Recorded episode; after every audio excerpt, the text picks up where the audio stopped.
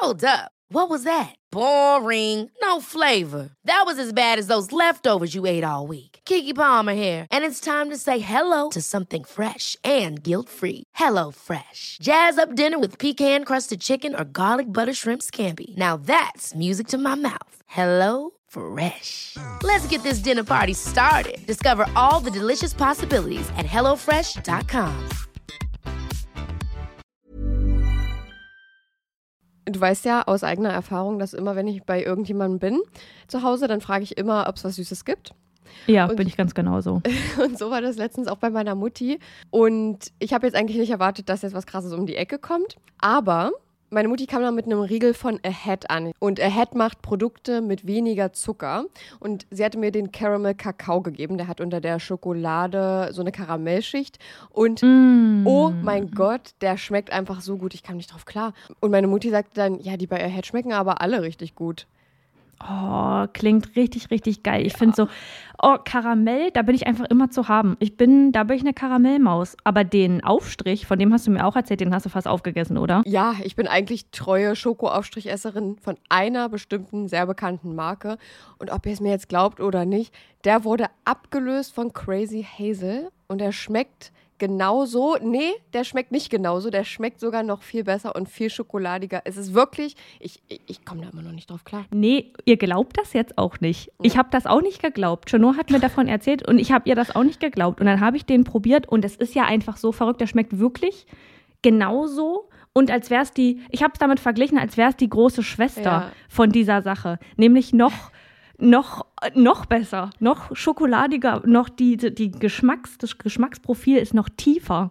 Und ich finde es so verrückt, weil die Produkte von Ahead weniger Zucker haben als die gängigen Marken. So, Ja. und da kommen wir jetzt kurz zum Thema, ihr schaltet jetzt nicht ab. Wir sind Selfcare-Mäuse und die versuchen ihren Körper zu verstehen. Und da geht es auch ein bisschen um Ernährung. Ich als Ernährungssportmaus, die jetzt angefangen hat, ein bisschen laufen zu gehen, musste mit 25 Jahren, so lange hat es gedauert, lernen, dass es nicht immer um Schwarz und Weiß in der Ernährung geht. Es geht nicht um den bösen Zucker und auf der anderen Seite das tolle Gemüse, sondern es geht um Balance. Man muss eine Balance finden, um damit glücklich zu sein und um das auch auf Dauer durchziehen zu können. In gängigen Produkten sind nämlich zum Beispiel 50 Prozent, sehr, sehr häufig 50 Prozent leere Kalorien, also wirklich einfach nur raffinierter Zucker, um das Produkt zu füllen und dich davon in Anführungsstrichen abhängig zu machen. Ahead hatte davon aber auch genug und hat gesagt, nee, komm, wir füllen die 50 Prozent mit guten Dingen, damit die auch irgendwas mit sich bringen. Und da geht es jetzt um Ballaststoffe. Und wer davon noch nicht gehört hat, Ballaststoffe sind die kleinen Helfer, die in eurem Darm auch dafür sorgen, dass da alles ordentlich läuft, neben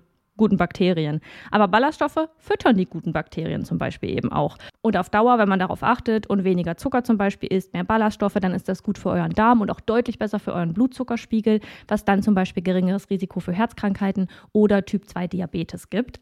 Und jetzt Ernährungsstunde beendet, wir kommen zu den nicen Dingen. Ihr müsst es einfach mal selber ausprobieren, Leute. Wir können jetzt hier so viel erklären, wie wir wollen. Aber eure kleinen Geschmacksknospen da auf der Zunge, die müssen es selbst mal erleben. Und mit unserem Code CRIME bekommt ihr auch noch 10% Rabatt. Der Link ist auch nochmal in der Episodenbeschreibung. Und happy snacking.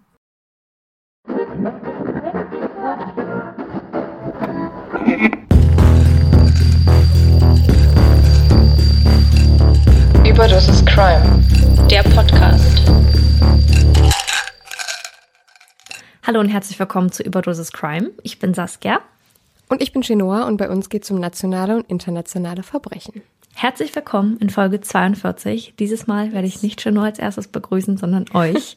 Wir freuen uns, dass ihr wieder zurück seid und uns ähm, bei einer kleinen True Crime Session zuhören wollt. Und heute hat Chenor einen Fall mitgebracht. Ähm, Mhm. Oh wie ja. geht's dir denn, Chenor? Um das nochmal kurz hier zu thematisieren, damit die Leute wissen, wie wir so, wie so unser ja, Stand wie unsere ist. Gefühlslage ist. Mhm. Ähm, also ich muss sagen, ich bin gestern erst mit meinem Fall fertig geworden und er hat mich ziemlich mitgenommen. Ich Hm. sag da, bevor ich den Fall starte, Ja. äh, noch mal ein bisschen was dazu.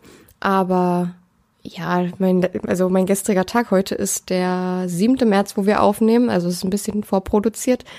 Ähm, gestern am Sonntag habe ich mich fast nur mit meinem Fall beschäftigt und das hat mich ein bisschen traumatisiert, würde ich sagen. Aber dazu komme ich später. Ähm, und ja, ansonsten ist aber alles supi. Schön. Ja, also. Und bei dir? ähm, Ich wollte gerade sagen, ich wollte gerade den gleichen Move bringen wie du beim letzten Mal und sagen, also mein Wochenende war auch toll. Ähm, mein Wochenende war auch sehr angenehm. Ähm, ich hatte einen kleinen Corona-Schreck letzte Woche, deswegen musste ich noch zum PCR-Test, weil ich so eine leichte Bronchitis entwickelt habe und dachte, hm, das könnten ja Corona-Symptome sein. Aber äh, stellt sich heraus, ist alles cool bei mir. Ich bin negativ und noch immer einigermaßen fit. Auf jeden Fall geht's mir sonst gut. Wir waren am Samstag gemeinsam bei der Veranstaltung von Marc Benecke, die da hieß Bakterien, Leiche und Gerüchen oder Leichen, Bakterien, Gerüche. Ich glaube Bakterien, Gerüche und Leichen. whatever. Es ging auf jeden Fall um Leichen, Bakterien und Gerüche. Und es war super, super spannend. Ähm, wir waren mega, mega froh, dabei gewesen sein zu können. Voll. Vor allem auch durch die Corona-Situation waren wir uns gar nicht sicher, ob es so stattfindet. Aber es hat alles funktioniert und es war sehr imposant, ihm mal zuhören zu können. Voll. Und ich kann nur empfehlen, dass man mal zu einer Veranstaltung von ihm geht, wenn man sich für True Crime interessiert.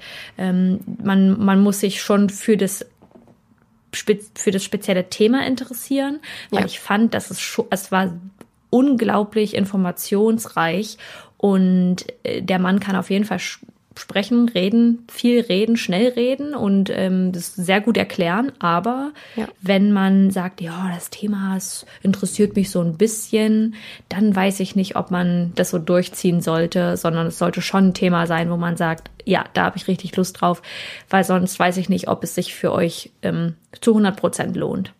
Aber Ja. sonst kann ich äh, seine Veranstaltung an sich sehr empfehlen. Es hat super viel Spaß gemacht, oder? Ja, voll.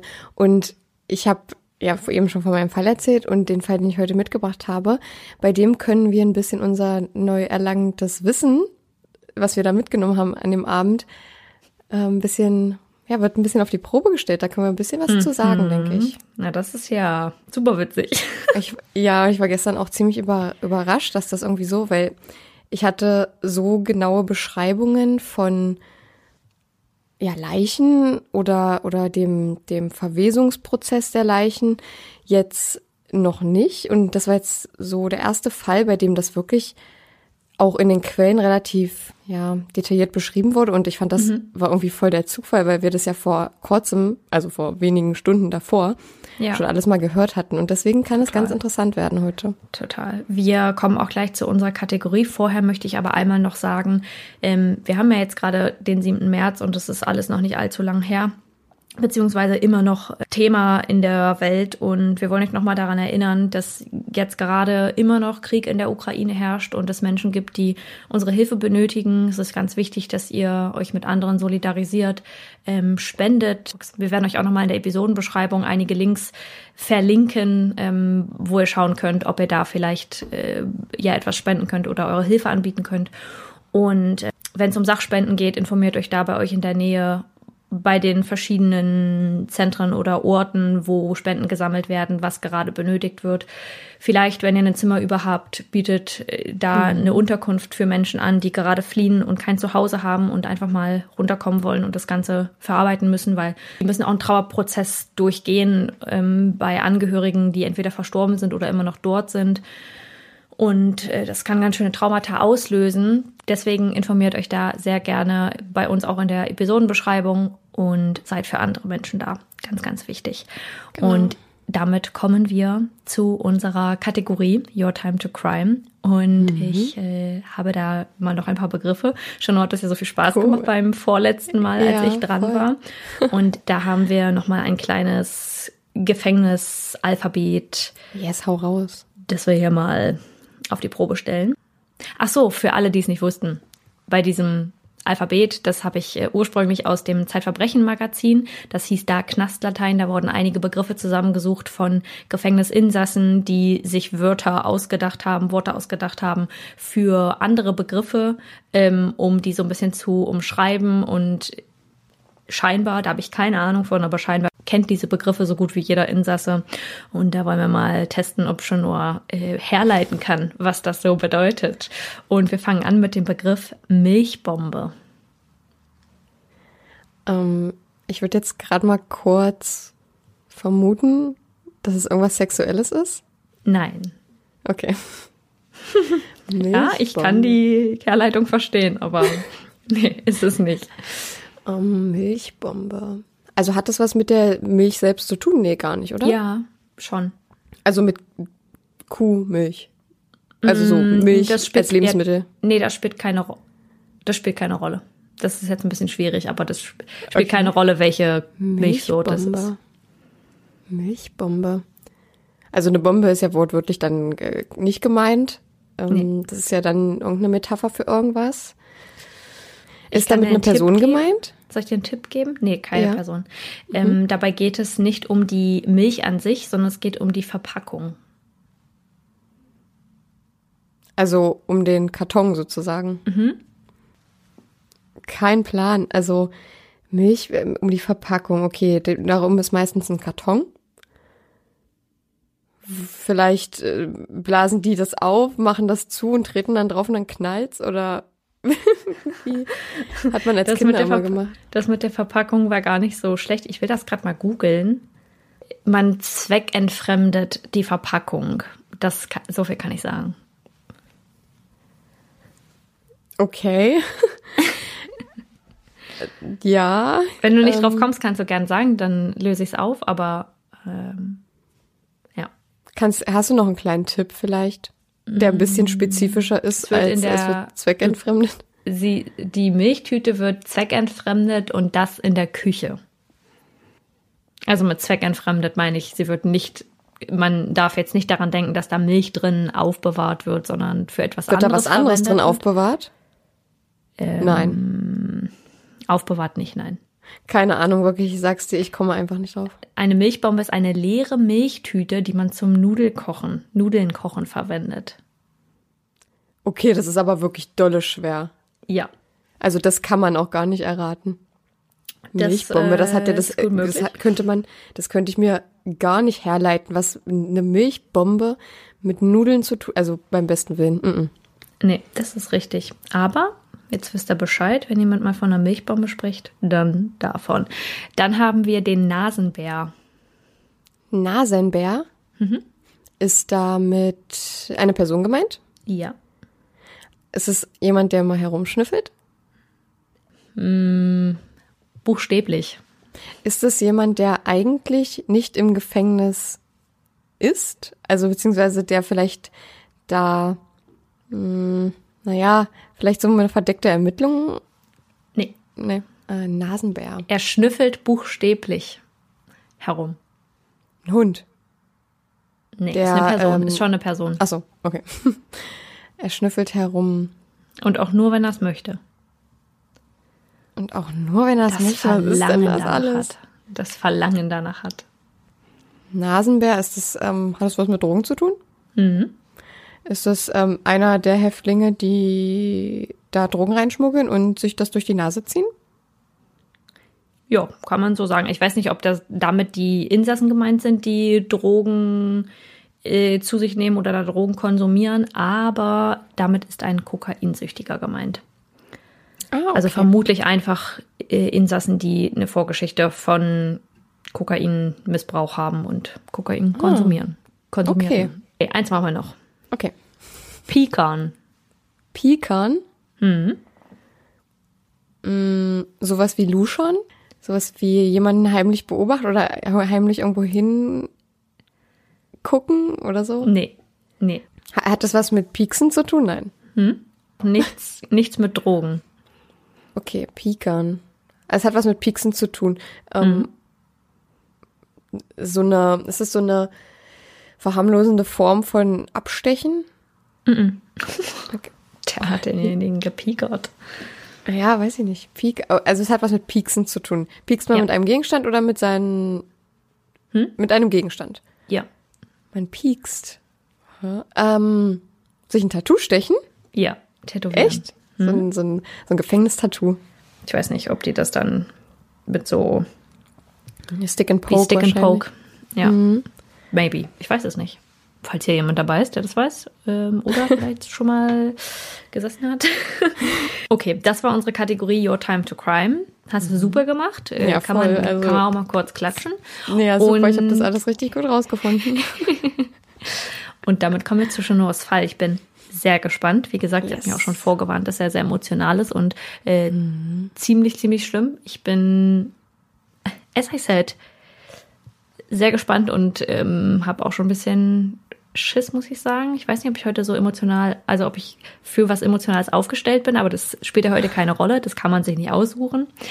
Und wir wünschen euch ganz viel Spaß beim Hören. Holt euch was Kleines zu trinken oder zu essen. Oder wenn ihr gerade auf dem Weg zur Arbeit oder mit dem Auto irgendwo hin seid, dann passt trotzdem auf die Straße auf. Aber ganz viel Spaß beim Hören. Ja, und ähm, an der Stelle möchte ich auch nochmal sagen, dass ihr bitte jetzt in die Triggerwarnungen guckt, weil dieses Mal ist es wirklich, ich habe zu Saskia gestern haben wir gefacetimed, habe ich gesagt, ich glaube, das ist der krasseste und als Hörer schmerzvollste Fall, den ich je, also ich habe schon lange keinen so schlimmen Fall mehr recherchiert und ich glaube auch, dass der alles toppt, was ich bisher recherchiert habe. Ich habe zu Saskia gesagt, ich habe die Einleitung geschrieben und habe da schon einmal äh, ein bisschen geweint vielleicht. Mhm. Es ist auf jeden Fall unbegreiflich und vielleicht war es auch so, sind waren es auch so die Quellen, weil da auch ein paar Videos dabei waren, die ich mir so angeguckt habe, die das auch wahrscheinlich ziemlich emotional beschrieben haben und sehr grafisch auch. Ja, auf jeden Fall ist es sehr, sehr wichtig heute, dass ihr in die Triggerwarnungen guckt und wenn euch davon irgendwas triggert, bitte ausstellen, weil das ist wirklich hier, hier heute nicht auf die leichte Schulter zu nehmen. Das ist es nie, aber heute ist wirklich ganz besonders schlimm. Die Triggerwarnung, die Timestamps und andere Anmerkungen zur Folge findet ihr wie immer in der Episodenbeschreibung. 6. Februar 1989. Japan. Die Uhr zeigt sechs. Shigio Kono verlässt gerade das Haus, um sich auf den Weg zur Arbeit zu machen, als er an der Türschwelle etwas erkennt. Dass Shigeo Kono sich an diesem Tag auf den Weg zur Arbeit macht, ist alles andere als selbstverständlich. Nicht lang ist es her, dass seine vierjährige Tochter Mari verschwand und er sie vermisst meldete. Was soll er aber auch zu Hause, wo ihn alles an seine Tochter erinnert? Nun steht er dort auf der Türschwelle. Sein Blick fixiert eine Box, die dort auf dem Boden steht. Einen Absender oder ein Versandetikett befindet sich auf der Box nicht. Ein mulmiges Gefühl beschleicht den Familienvater. Er nimmt die Box in seine Hände. Sie ist nicht größer als ein Schuhkarton. Er schaut nicht lang hinein, bevor er die Polizei alarmiert. In der Box, die ihm jemand an der Türschwelle hinterlassen hatte, befindet sich Asche, Dreck, Knochenfragmente und zehn Milchzähne. Oh nein. Dem Inhalt liegen Fotos von Kinderbekleidung wie Shorts und Unterwäsche bei. Ein kleiner Zettel ist ebenfalls in der Box zu finden. Er macht eher den Eindruck einer Karte. Mehrere einzelne Worte sind in Japanisch auf die Karte geschrieben worden. Mari, Knochen, eingeäschert, Ermittlung, Beweis. Spätestens nachdem die Ermittler zusammen mit Shigeo Kono diese Notiz finden, vermuten sie das Schlimmste. Und zwar, dass sie dort in ihren Händen die sterblichen Überreste der kleinen Mari halten. Der Mörder hatte sie zurück nach Hause gebracht. Heute tauchen wir, wenn auch nur ganz oberflächlich, in die Welt der Superhelden und Schurken ein. Ich persönlich interessiere mich nicht besonders für Superheldengeschichten. Dennoch habe ich die ein oder andere in meinem Leben geschaut und oftmals festgestellt, dass ich mich gar nicht so recht entscheiden konnte, wen ich in diesem Moment cooler finde. Den Superhelden, der die Menschen aus einer brenzlichen Situation rettet, oder der, der sich auflehnt, gegen alles und jeden, das macht, was er für richtig hält und sich nicht davon beirren lässt, seinen Willen durchzusetzen. Hier ist das aber nicht der Fall. Ich denke zum Beispiel gern an den Joker aus dem Batman-Film. Spätestens seit dem Film The Joker, bei dem es einzig und allein um diese Figur geht, wissen wir, was ihm zu dem gemacht hat, was er in den Batman-Filmen verkörpert. Kleiner Side-Fact, Saskia und ich haben den Film im Kino zusammen geschaut vor Jahren. Und wir empfanden beide nach dem Film ein bisschen Sympathie für den eigentlichen ja. Schurken, ja. weil ja da einfach so deutlich dargestellt wurde, wie er dazu werden konnte. Und das ist natürlich keine Entschuldigung für, auch nicht für die folgenden Taten, die in meinem Fall jetzt stattfinden. Aber ich möchte trotzdem mal gerne die Hintergründe erklären, einfach um, wie beim Joker auch rauszufinden, ja. wie solche Charakterzüge entstehen. Ich werde euch heute aber nicht von einem Superhelden erzählen. Er wäre es wahrscheinlich gern gewesen und in seiner Vorstellung war er es auch. Aber in der Realität verschwammen die Grenzen zwischen Gut und Böse. Das ist die Geschichte von The Red Man of Japan, der Rattenmann Japans. Hm. Tsutomu Miyazaki wird am 21. August 1962 in Tokio geboren und ist der älteste Sohn sehr wohlhabender Eltern. Aber trotz des Wohlstandes seiner Familie begann Tsutomus Leben in den dunklen, versteckten Ecken der nach außen strahlenden Fassade der Familie. Denn die Person, die Tsutomu als seine Mutter betrachtete, war gar nicht seine Mutter. Seine leibliche Mutter war nämlich seine gleichzeitig größere Schwester. Und Tsutomu entstand aus einer inzestuösen Beziehung zwischen ihr und ihrem eigenen Vater. Oh nein. Zudem wird er mit deformierten und nur unkontrolliert benutzbaren Händen geboren, womöglich als Folge des Inzest. Die Finger sind sehr lang und dünn, die Handfläche viel länger gezogen, als sie eigentlich sein müsste, und für ihn ist es unmöglich, seine Handgelenke nach oben zu beugen. Dazu findet ihr natürlich wieder Fotos auf unserem Instagram und schaut euch das bitte an, weil die Beschre es kann man ganz schlecht beschreiben und die Hände sehen auf jeden Fall anders aus als bei dir oder mir. Ja. Normal genetischen mhm. Menschen. Genau. Tsutomu schämt sich so für seine Hände, dass er sie versteckt, wann immer er kann. Mhm. Ob es im realen Leben oder auf Fotoaufnahmen ist.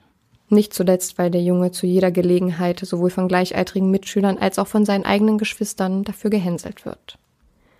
Die unaufhörliche Zurückweisung, die er tagtäglich von all seinen Kontakten erfährt, isoliert ihn von jeglichen sozialen Beziehungen. Lieber geht er den Menschen aus dem Weg, als sich wieder einen weiteren dummen Spruch gefallen lassen zu müssen.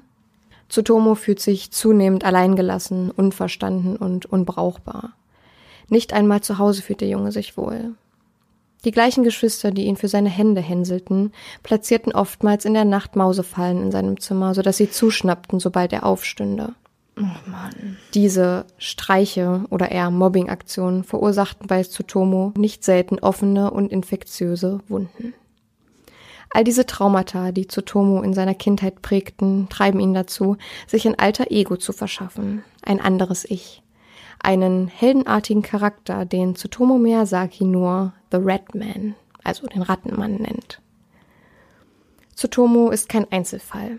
Oftmals flüchten sich Kinder und Jugendliche, die zu Hause oder in der Schule Traumata erfahren, in eine andere Welt, einen Zufluchtsort. Ein Ort, an dem sie sich wohlfühlen und ihn so gestalten können, wie sie es wollen. Liebe erfährt Miyazaki in seinem Leben nicht. Seine Familie besitzt eine Zeitungsfirma in der Stadt und dementsprechend haben sie selbst nicht besonders viel Zeit für ihre Kinder. Wenn ich seine Eltern sage, meine ich sein Vater und dessen Frau mhm. und nicht seine leibliche Mutter, weil die ist ja eigentlich ja. seine Schwester vom Familiengerüst her die Eltern, aber nicht seine genau. leibliche Ja, das mit der Schwester kam auch erst später ans Tageslicht. Mhm. Die Kinder werden durch ihren Großvater und eine Nanny aufgezogen. Und der einzige Mensch, mit dem Tsutomu jemals eine gute Verbindung verspürte, war sein Großvater. Als Tsutomu in die Grundschule kommt, verliert er sich in Comicbüchern und Mangas, die nicht nur die Interesse des Jungen wecken, sondern schon bald zu einer Besessenheit werden sollten. Es dauert nicht lange, bis Tsutomu die Schule schleifen lässt, weil er sich nunmehr auf die Erstellung seiner eigenen Comicbücher konzentriert, statt für die Schule zu pauken. Mhm. Ursprünglich plant er, Englischlehrer zu werden, ändert aber schließlich kurzerhand seine Meinung und schreibt sich in ein Junior College in der Nähe ein, um sich dort zum Fototechniker ausbilden zu lassen.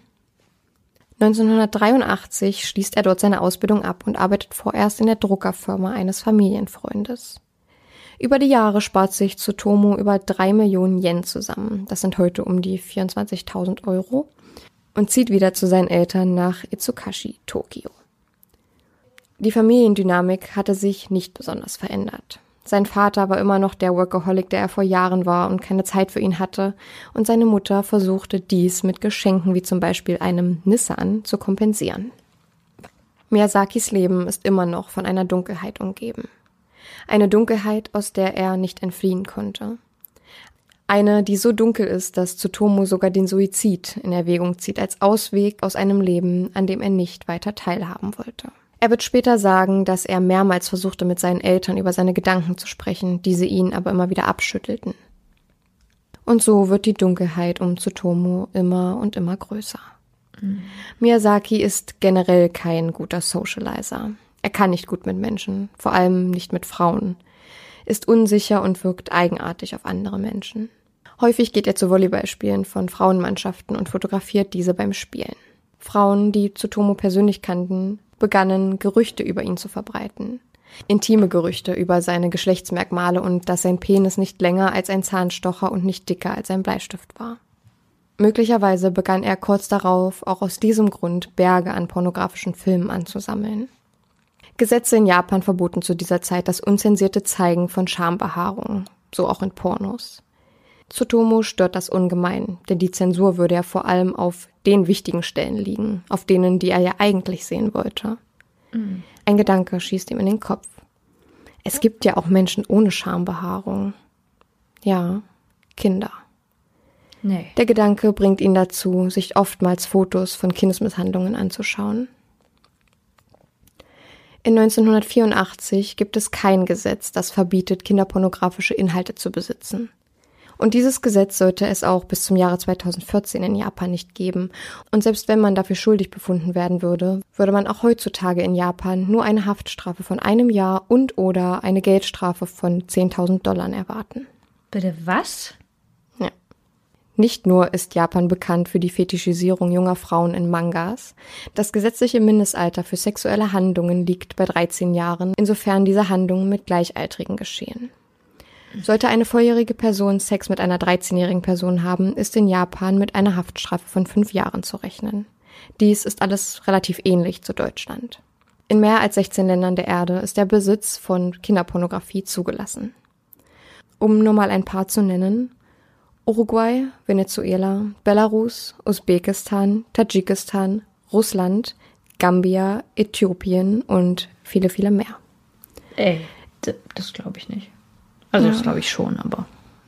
Im Mai 1988 verliert Tsutomu seine Bezugsperson, der einzige, der Licht in seine Dunkelheit brachte. Sein Großvater stirbt. Um aber weiter mit ihm verbunden sein zu können und ihn immer bei sich zu haben, isst Tsutomu einen kleinen Teil der Asche seines Großvaters. Ach, herrje. Von diesem Zeitpunkt an sollte selbst die schwache Verbindung, die er noch mit seiner Familie hatte, komplett zusammenbrechen. Sein Vater zum Beispiel stoppte jegliche Interaktion mit Tsutomu. Als seine jüngere Schwester Tsutomu dabei erwischt, wie er sie beobachtet, während sie badet, erschreckt mhm. sie und schreit. Nee. In Tsutomu explodiert die Wut und er schlägt den Kopf seiner Schwester auf den Rand der Badewanne, bis sie schließlich anfängt zu bluten. Seine Mutter rät ihn, mehr zu arbeiten und sich weniger mit seiner Kamera zu beschäftigen. Als Antwort gibt es von Tsutomu wieder nur Schläge gegenüber seiner Mutter. Mutter, in Anführungsstrichen? In Anführungsstrichen, genau, der Frau von seinem Vater. Also sie fungierte auch als seine Mutter, war halt einfach aber nur nicht seine leibliche Mutter. Ja. Aber das Schlimmste sollte noch kommen. Im späten August 1988 verschwindet ein kleines Mädchen. Mari Kono, vier Jahre alt. Wir kennen sie schon vom Anfang meiner Erzählung. Die Polizei nahm sich dem Fall direkt auf Grundlage eines potenziellen Mordes an. Mit den Polizeiautos fahren sie durch die Straßen Tokios und verkünden durch die Lautsprecher, dass keiner der Eltern seine Kinder allein rausgehen lassen solle. Über 50.000 Vermisstenfotos werden quer über das Land verteilt. Viele Menschen in der Umgebung verbringen mehrere hundert Stunden mit der Suche nach der kleinen Marie.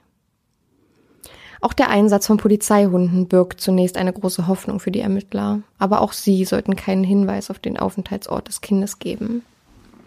Marie hatte am Tag ihres Verschwindens das elterliche Haus verlassen, um zu einer Freundin zu laufen. Kurz nachdem sie losgeht, hält neben dem kleinen Mädchen ein Auto der Marke Nissan. Ein Mann steigt aus und fragt Marie, ob sie gern an einen Ort gehen würde, der cool ist. Marie bejaht dies aufgeregt, nimmt die ihr ausgestreckte Hand und geht mit dem Mann zu seinem parkenden Auto. Als sie den Highway 16 entlangfahren, spielt Marie begeistert mit den Radioknöpfen des Autos. Nach circa einer Stunde kommen sie an einem Waldweg an, bei dem das Auto hält. Keine Menschenseele ist in Sicht. Marie und der Mann steigen aus und laufen einen kleinen Pfad entlang, bis sie nach einer halben Stunde von diesem abgehen. 20 Meter weiter setzen sie sich auf den Boden. Nach einer Weile beginnt die kleine Marie ihre Nase hochzuziehen. Ob sie weinte oder erkältet war, kann heute keiner mehr beantworten. Genau dieses Geräusch ist es aber, was den Mann unsicher macht. Jemand könnte sie schließlich deshalb hören. Er packt das Mädchen am Hals, legt die Daumen auf ihren Kehlkopf und drückt so lange fest zu, bis die Lebenskraft aus dem kleinen Mädchen verschwindet. Nachdem er sich versichert, dass die kleine Marikono wirklich tot ist, zieht er sie aus und missbraucht sie. Danach lässt er die Leiche des kleinen Mädchens dort liegen und läuft über den Pfad wieder zu seinem Auto zurück. Ohne dass eine Menschenseele auch nur irgendetwas mitbekam. Als die Zeitung der Miyazaki-Familie eine potenzielle Zeugin befragt, sagt die Hausfrau, dass sie Mari an diesem Tag mit einem seltsamen Mann gesehen hatte. Er hätte ausgesehen, als wäre er gerade in seinen Dreißigern und circa 1,67 Meter groß. Er hatte ein rundes Gesicht und lockige Haare. Niemand alarmierte die Beobachtung. Niemand schien diesen Mann zu kennen, obwohl der Artikel in der lokalen Zeitung der Miyazakis gedruckt wurde. Dabei hätte die Zeitung nicht einmal herausgegeben werden müssen. Denn die vermeintlich nächsten Personen des Mannes hatten die Zeugin selbst interviewt. Dass der Mann, der dort mit der kleinen Marie gesehen wurde, mit den Herausgebern der Zeitung so gut wie unter einem Dach wohnt, bemerkt vorerst niemand. Tsutomu Maesaki hatte dort im Wald ein noch ganz junges Leben genommen und die Leiche seines Opfers dann missbraucht. Kurz nach Maris Verschwinden findet ihre Mutter Yuki Kono im Briefkasten eine Karte, auf der Es gibt Teufel geschrieben steht. Die Polizei stuft die Karte als Streich ein und so bewegt sich nun einen Monat nach Maris Verschwinden in diesem Fall nichts mehr. Am 3. Oktober 1988, sechs Wochen nachdem Marie verschwand, meldet nun ein weiteres Ehepaar ihre kleine Tochter als vermisst. Dieses Mal überzeugt Tsutomu die siebenjährige Masami Yoshizawa in sein Auto zu steigen, als sie gerade auf dem Weg nach Hause von der Schule war. Er bringt Masami zu dem gleichen Ort, an den er vor sechs Wochen schon die kleine Mari brachte. Er stranguliert sie, bis ihr kleines Herz aufhört zu schlagen, zieht sie aus und missbraucht auch sie. Masami liegt nur wenige Meter von Mari entfernt. Die Suche ist, wie auch schon bei Mari, riesig. Die Ermittler vermuten, dass das Verschwinden von Mari sowohl als auch das Verschwinden von Masami auf den gleichen Täter zurückzuführen ist. Konkrete Beweise gibt es aber dafür nicht. Häufig haben Serientäter einen bestimmten Opfertyp. Tsutomus war weibliche Opfer unter zehn Jahren. Am 12. Dezember 1988 macht sich Tsutomu auf die Suche nach einem weiteren Opfer. Dieses Mal war es aber irgendwie anders. Er überzeugt die vier Jahre alte Erika Namba, in seinen Nissan zu steigen. Er bringt die kleine Erika zum Jugendnaturhaus in Nigari, wo er sie dazu zwang, auf den Rücksitz zu gehen und sich dort auszuziehen. Miyazaki holt seine Polaroid-Kamera vor und schießt Fotos von Erika. Fast wird er erwischt, als ein vorbeifahrendes Auto das Blitzen des Fotoapparates sieht. Zu Tsutomus Erleichtern führt das Auto seine Fahrt fort. Erika weint ganz bitterlich, als er nun auch sie stranguliert. Nachdem sie tot ist, wickelt er ihren kleinen Körper in ein Laken und legt sie in seinen Kofferraum. Er lässt ihre Kleidung in einem nahegelegenen Wald verschwinden, bevor er sich auf den Weg macht, um auch die Leiche abzulegen. Es ist ein verschneiter Tag und so kommt es dazu, dass Tsutomus Auto im Schnee stecken bleibt. Mhm. Er fährt sich fest. Mit Erikas Leiche im Kofferraum. Tsutomu stellt seine Warnblinkanlage an und entfernt den Körper des Mädchens aus dem Kofferraum. Er bringt auch diesen in den Wald und lässt ihn dort zurück. Als er zu seinem Auto zurückkehrt, stehen zwei Männer neben seinem Nissan. Das war wieder ganz knapp, denkt er sich. Das leere Laken hält er noch in der Hand. Die Männer denken sich nichts weiter dabei und bieten ihm seine Hilfe beim Freischaufeln des Wagens an. Als das Auto befreit ist, verlässt Miyazaki den Ort so schnell er kann, ohne noch ein weiteres Wort an die Männer zu richten. Auch Erika Namba wird als vermisst gemeldet und nur wenige Tage später findet ein Mitarbeiter des Jugendnaturhauses ihre Kleidung im Wald. Erika war die einzige der drei Mädchen, zu deren Fall es überhaupt Hinweise gab. Als sie nun alarmiert von der gefundenen Kleidung den gesamten Wald durchkämmen, finden sie auch die Leiche von Erika Namba. 500 Polizisten durchsuchen die Gegend, um möglicherweise noch einen weiteren Hinweis zu finden. Auch diese Suche sollte erfolglos bleiben. Glücklicherweise bekommen aber die beiden Männer, die Tsutomu an diesem Tag halfen, sein Auto freizuschippen, durch die Medien davon mit und melden diesen Vorfall umgehend der Polizei. Zwei Zeugen, die den möglichen Täter gesehen haben könnten. Nur leider können sie sich nicht an das Modell des Wagens erinnern. Mhm. Und so sollten die Fälle der Mädchen noch weitere Zeit ungelöst und ein Nissan weiter unter dem Radar bleiben. Das Geheimnis war nun aber raus und die Eltern waren alarmiert. Da ist ein Mädchenmörder auf freiem Fuß. Genau wie Maris Eltern erhalten auch Erikas Eltern wenig später eine Karte. Dort stand geschrieben Erika, kalt, Husten, Hals, Pause, Tod. Während die Polizei mit allen Kräften ermittelt, sendet der Mörder weiterhin Nachrichten an die Familien. Eine davon ist die Box, die Maris Vater fand, die, von der ich am Anfang erzählte. Sie beinhaltete Asche, Knochenfragmente und wieder eine Karte sowie Bilder von Kleidung. Kurz darauf gibt die Polizei bekannt, dass die Zähne, die in der Box gefunden wurden, wahrscheinlich nicht von Mari stammen. Diese Aussage provoziert Miyazaki so sehr, dass er einen dreiseitigen Brief an die Ermittler und die Zeitungen seiner Eltern schickt. An dieser Stelle möchte ich einen kleinen Auszug aus dem Brief zitieren. Ich habe die Box mit Maris Überresten vor ihr Haus gestellt. Ich habe das alles getan. Vom Beginn mit Maris Vorfall bis zum Ende. Ich habe die Pressekonferenz gesehen, wo sie sagten, dass die Überreste nicht Maris waren. Vor der Kamera sagte Maris Mutter, dass das ihr Hoffnung geben würde, dass Marie noch am Leben ist. Da wusste ich, dass ich das Geständnis hier schreiben muss, damit Maris Mutter sich nicht weiter Hoffnungen macht. Ich sag's nochmal, das sind Maris Überreste. Zitat Ende. Zu dem Brief legt er ein Foto von Marie und unterschreibt dieses. Natürlich nicht mit seinem Namen, sondern mit einem Pseudonym. Die Polizei verschickt Duplikate des Briefes an Haushalte in der Nähe, wo die Kinder lebten, mit der Bitte, dass sich jeder melde, dem die Wortwahl bekannt vorkäme. Aber auch hier gibt es keine Hinweise. Drei Wochen später und nach weiteren Untersuchungen können die Ermittler den Konos nun bestätigen, dass die Überreste von ihrer Tochter Mari stammen. Eigentlich würden ihre Eltern sie nun gern zur Ruhe legen, sorgen sich aber darum, ob die Box ihre gesamten Überreste enthielten, und so tun sie ihre Zweifel in einer Pressekonferenz kund. Es dauert nicht lange, bis die Ermittler wieder einen Brief erhalten. Dieser beinhaltet ziemlich genaue und sehr makabere Beschreibungen über den Verfall der Leiche. Ich zitiere. Bevor ich es wusste, verschlechterte sich der Zustand der Leiche. Ich wollte ihre Hände über der Brust verschränken, aber das sollte nicht halten. Ziemlich schnell bekam der Körper überall rote Flecken, große rote Flecken. Dann übersäte sich ihr Körper mit Dehnungsstreifen. Jetzt fühlt es sich an, als wäre er voller Wasser. Und es riecht. Und wie? Wie nichts, was du jemals gerochen hast. Zitat Ende. Auch aus diesem Brief können keine Schlüsse auf den Täter gezogen werden.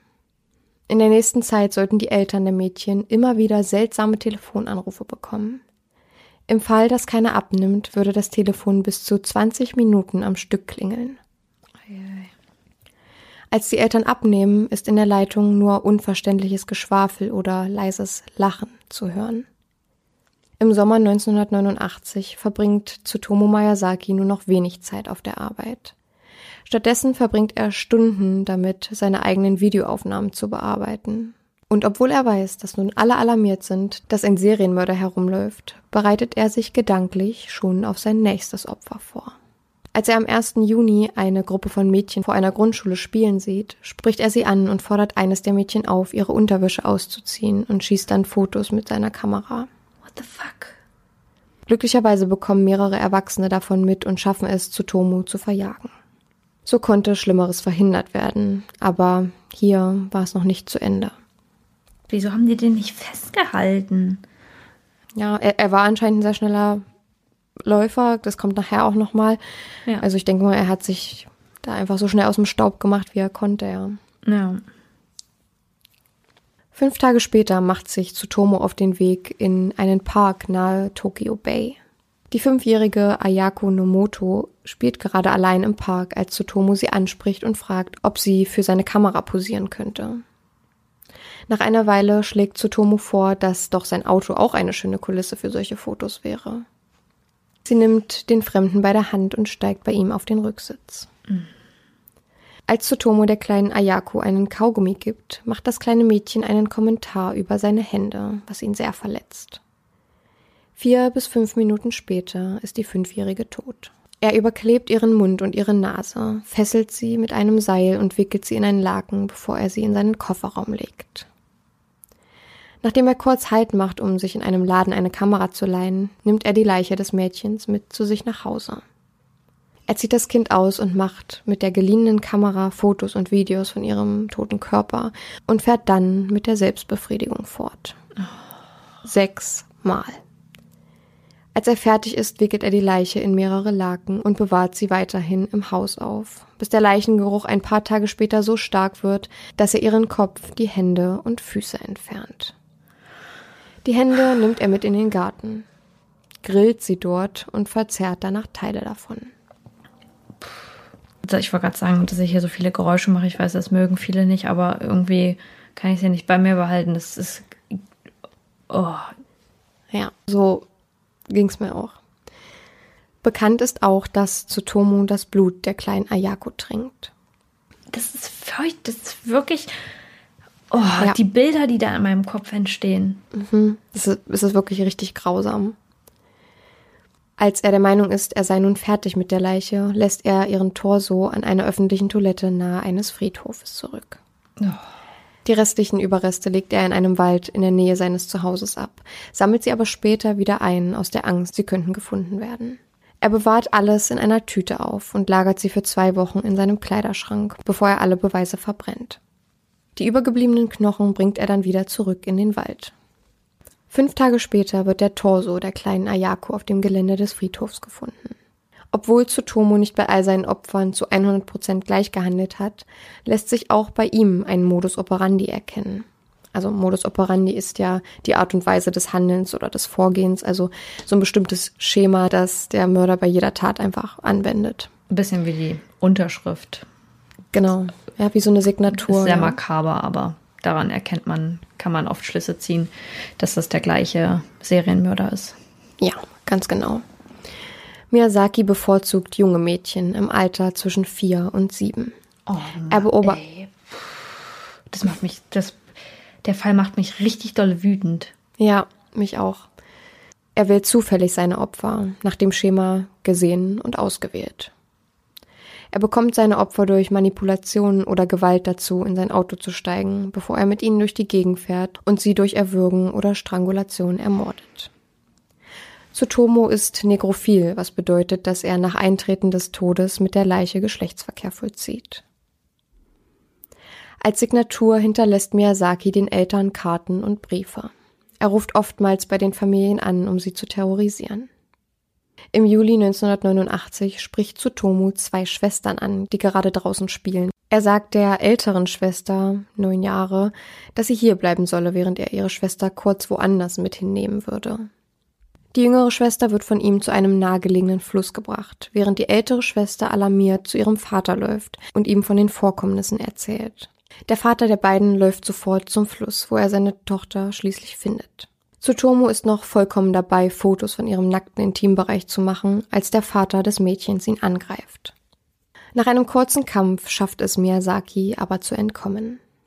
Als er jedoch an seinem Auto ankommt, wartet dort die Polizei auf ihn und nimmt ihn fest. Der Vorwurf Zwingen einer minderjährigen Person zu unanständigen Handlungen. Endlich hatten sie ihn, ihren Mädchenmörder. Auf dem Revier gesteht Miyazaki alles. Und wenn ich sage alles, dann meine ich den Mord an jedem einzelnen Kind. In seinem Haus finden die Ermittler eine Sammlung von mehr als 60.000 Videoaufnahmen, hauptsächlich Horror- und Slasher-Filme, aber auch zahlreiche Videos und Fotos der ermordeten Kinder. Der Gerichtsprozess im Fall Tsutomu Miyazaki dauerte sieben Jahre an. Sein Vater verwehrte ihm den Luxus eines Anwalts. Also wird ihm, so wie in vielen Ländern ähnlich, ein Pflichtverteidiger gestellt. Und nicht nur einer, sondern gleich zwei, die beide vermuten, dass Tsutomu für seine Vergehen die Höchststrafe erhalten wird. Das ist in Japan zu dieser Zeit die Todesstrafe. Auch heute wird in Japan die Todesstrafe noch vollzogen. Seine Verteidiger versuchen, eine Todesstrafe abzuwenden, indem sie auf seine Unzurechnungsfähigkeit plädieren. Untersuchungen daraufhin zeigen aber, dass Tsutomu sehr wohl verstand, was er da tat, und so erkennt das Gericht die Schuldminderung nicht an. Eine andere Untersuchung zeigt aber, dass Tsutomu mehrere Persönlichkeiten aufweist und unter intensiver Schizophrenie leidet. Die Ermittler präsentieren über 750 Beweise, die dem Richter keine andere Wahl lassen, als Tsutomu Miyazaki in allen vier Mordanklagen für schuldig zu befinden. Und obwohl sich seine Verteidiger bemühen und alles tun, um ihn vor der Todesstrafe zu bewahren, wird er genau zu dieser verurteilt. Miyazaki nimmt davon Abstand, sich bei den Familien der Mädchen zu entschuldigen. Nicht zuletzt, weil er ja nicht der Mörder ist, sondern sein alter Ego Redman ihn dazu brachte, die Mädchen zu ermorden. Statt eines Superhelden wurde aus Tsutomu Miyazaki ein böser, kaltblütiger Superschurke. Miyazakis Vater begeht Suizid, nachdem er das Urteil hört. Eine letzte Hörung, um der Todesstrafe zu entgehen, fand im Jahr 2006 statt. Diese verlor er, wie zu erwarten war. Am 17. Juni 2008, 19 Jahre und 11 Tage nach seinem letzten Mord, wird Tsutomu Miyazaki durch Hängen hingerichtet. Krass. Die Familien der Mädchen werden nie verstehen, warum es so weit kommen musste. Die Erinnerungen an ihre Töchter stoppen an einem zufällig gewählten Tag, an einem, dem ein Fremder auswählte, um ihnen das Wertvollste zu nehmen. Oh, schon nur der Fall. War ja ein einziges Auf und Ab. Ja. Mehr ab als Also, auf. ich weiß nicht, was ihr dazu sagt. Ich weiß auch nicht, ob der Fall, ich glaube, er ist relativ bekannt, aber nicht so einer der Fälle, die überbekannt sind. Also es gab, gab auch deutsche Quellen darüber, was mir schon zeigt, dass er relativ bekannt ist. Aber vielleicht hat ja der ein oder andere noch nicht von dem Fall gehört und ja, also ich fand es wirklich sehr emotional schon bei der Recherche und ich, Ja. ich mir ist auch zeitweise manchmal ein bisschen übel geworden Ja. durch die ganzen Beschreibungen und auch, dass er mit der Masami, also mit dem zweiten Opfer, zu genau dem gleichen Ort gegangen ist, wo er schon Marikono, also das erste Opfer, hinbrachte Ja. und sie ja auch noch dort lag. Ich kann mir nicht vorstellen, was Masami da gedacht hat, weil ich wage zu vermuten, dass sie vielleicht schon erahnen konnte, als sie das andere Mädchen gesehen hat, was vielleicht auch ihr bevorsteht. Vor allem, weil das so verrückt ist, weil man denkt, dass ein Kind in dem Alter solche Schlüsse noch nicht ziehen kann, weil es noch nicht von dem Bösen der Welt gehört hat. Also wenige Eltern klären ihr Kind ja in dem Alter über solche Themen auf und über solche Gefahren, Ja. Ähm, weil man auch nie denkt, dass es eine realistische Gefahr für das eigene Kind ist. Aber dass der Überlebensinstinkt in so einem kleinen Menschen schon so groß ist, dass es wahrscheinlich trotzdem realisiert, was da gerade passiert und was ihm vielleicht bevorsteht, weil es diesen Schluss ziehen kann von, da liegt ein totes Mädchen, was so alt ist wie ich. Und ich bin gerade bei einem Fremden, dem ich nicht vertraue, weil ich ihn halt gar nicht, gar nicht kenne. Ja, Und was für eine Angst in dem Kind vor dem Tod geherrscht haben muss. ja. In den Medien wurde dann auch der Aufschrei sehr groß, dass wohl die Mangas und Comics an seinem, an seinen Taten schuld gewesen seien. Aber ich denke mehr, dass sein vorheriges Leben, seine ganzen Traumata, die, die Fehlkommunikation oder die gar nicht vorhandene Kommunikation mit seinen Eltern der Grund dafür war und er wollte sich, ohne ihn jetzt natürlich in Schutz zu nehmen, so eine, sowas kann man einfach nicht in Schutz nehmen, aber hätte er sich öffnen können, hätte vielleicht irgendwas davon verhindert werden können, weil er wollte ja über seine Gedanken damit mit ihnen drüber sprechen. Ja.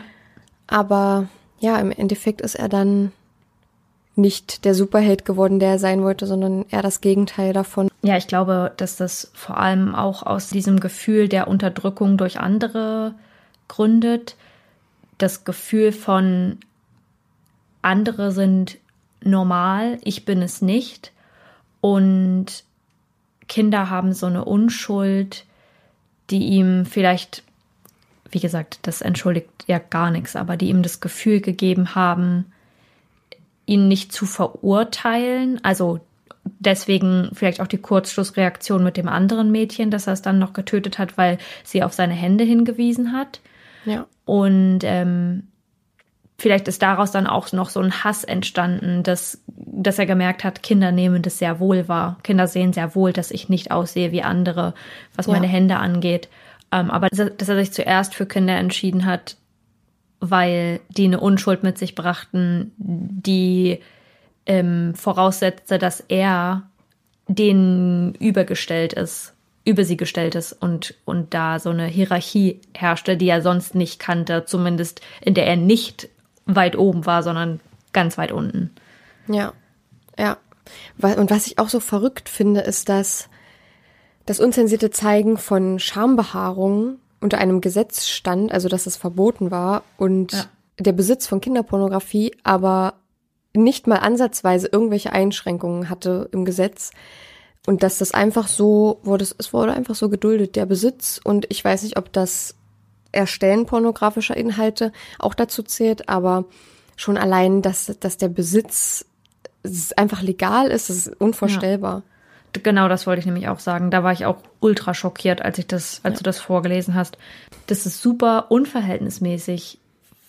Also ich war erstmal schockiert über den Fakt, dass Schambehaarung zensiert wird. Da fängt es ja eigentlich schon an. Dieses, was man auch ein bisschen aus der, vor allem auch aus der japanischen Kultur kennt, ähm, und die Sexualisierung von Frauen, von jungen Frauen, die aussehen müssen wie Puppen, dass es da schon beginnt, aber in dem Vergleich dann mit dem, mit dem Fakt oder dem nicht vorhandenen Gesetz, Kinderpornografie besitzen zu dürfen, ist das ein, das ist unglaublich, dass das überhaupt in Ländern so funktioniert und dass die Gesetze so funktionieren. Ja, also auch, auch das, auch die Sache mit, mit den Anrufen und den Karten, was so ähnlich aussah wie Postkarten. Und ich habe zwar keine Originalfotos von den Postkarten gefunden, vielleicht finde ich die jetzt noch im Nachgang, aber in dem Video, was ich mir dazu angeguckt habe, wurde so eine Skizze davon gezeigt, wie die aussahen. Und da war an der einen Seite der Red Man gezeichnet und den konnte man auch ganz gut sehen. Ich glaube, das waren sogar Originalzeichnungen von ihm über den Redman. Und dass er der Familie die Überreste schickt, das hat irgendwie den Eindruck, dass er jetzt nicht nur die Mädchen aus sexueller Motivation getötet hat, sondern ja, so schlimm es klingt, aber auch Spaß daran hatte, deren Eltern damit zu terrorisieren einfach. Ja, man weiß ja nicht. Also, wenn ich mir das so vorstelle, dass er sich selbst diesen Titel des Redmans gegeben hat, Redman gegeben hat und dann da solche Sachen vollzieht, dann ist in meinem Kopf irgendwie der Gedanke, dass er sich selbst wie in einem Film sieht, dass er Ja. das so glorifiziert, sich da jetzt einen, eine zweite Identität gegeben zu haben, mit der er machen kann, was er will und vielleicht da auch, ja, wie in, in Anführungsstrichen in einem Film handelt oder das für ihn nicht so realistisch ist, weil das nicht seine Realität ist. Das ist er ja nicht wirklich, sondern das ist sein zweites Ich und mit dem kann Das er handeln, wie er Ego, will. ja. Genau, mit dem kann er handeln, wie er will. Das hätte für ihn keine Konsequenzen oder er hat da kein Bewusstsein für, was da gerade richtig und falsch ist. Also er wird wahrscheinlich merken, dass das nicht das Richtige ist. Und wenn er in diesen Momenten runterkommt, man weiß ja davon, dass Menschen, die solche Taten begehen, vielleicht in dem Moment auch abschalten, nicht mehr, geistig nicht mehr so anwesend sind und nur noch machen. Aber er sicherlich Momente gehabt haben wird, in denen er sich bewusst war, dass das nicht richtig war, aber durch dieses alter Ego das Gefühl zu haben, das hat keine Konsequenzen und das ist eine ausgedachte Person, das bin ja nicht Ja. ich. Ja, genau. Und, und auch die Dreistigkeit, den Eltern, beziehungsweise der Polizei, die das ja natürlich an die Eltern weitergeben, einen Brief zu schicken mit ganz genauen Beschreibungen der, des Verwesungsprozesses der Leiche und vielleicht können wir da unser neu erlangtes Wissen ein bisschen anwenden. Und zwar hat er ja geschrieben, ziemlich schnell bekam der Körper rote Flecken überall. Ganz große rote Flecken. Und dazu hat ja Mark Benecke auch gesprochen und er hat uns von Vertrocknungsflecken erzählt und er hat uns auch von den Leichenflecken erzählt, die ja. entstehen, wenn die Leichen zum Beispiel auf einer bestimmten Seite liegen. Wenn sie jetzt auf dem Rücken liegen, als sie gestorben sind, dann äh, sind die Leichenflecken auf dem Rücken zu finden, also da, wo der das Körper den, das, genau der Blut Körper den Boden absackt. berührt. Ja, genau, der Körper den Boden berührt oder der Körper das Bett berührt, irgendeine Oberfläche einfach berührt. Und da, das sind quasi wie so Abdruckstellen.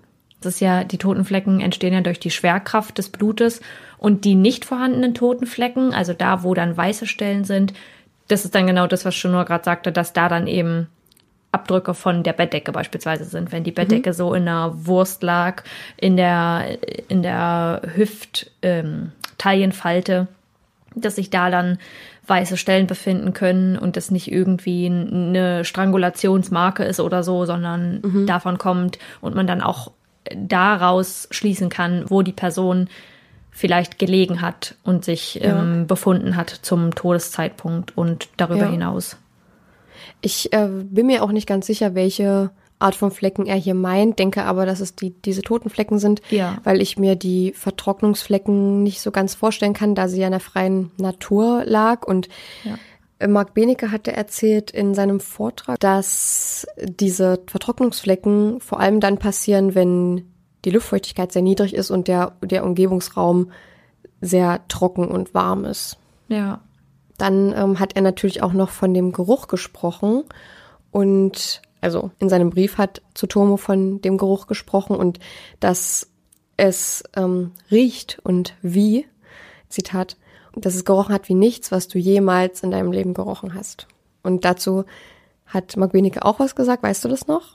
Ja, also es ging ja hauptsächlich in dem Vortrag um Bakterien und die Gerüche, die eben nach der ähm, nach dem Tod entstehen an einer Leiche mhm. und hat uns so ein bisschen erklärt, wie die Gerüche entstehen und was man so wahrnimmt am, am, als Totengeruch, also welche Stadien das so durchläuft und dass man zwischenzeitlich, wenn Menschen von einem süßen Leichengeruch sprechen, eigentlich keine nicht so genau, zuckrigen Geruch meinen.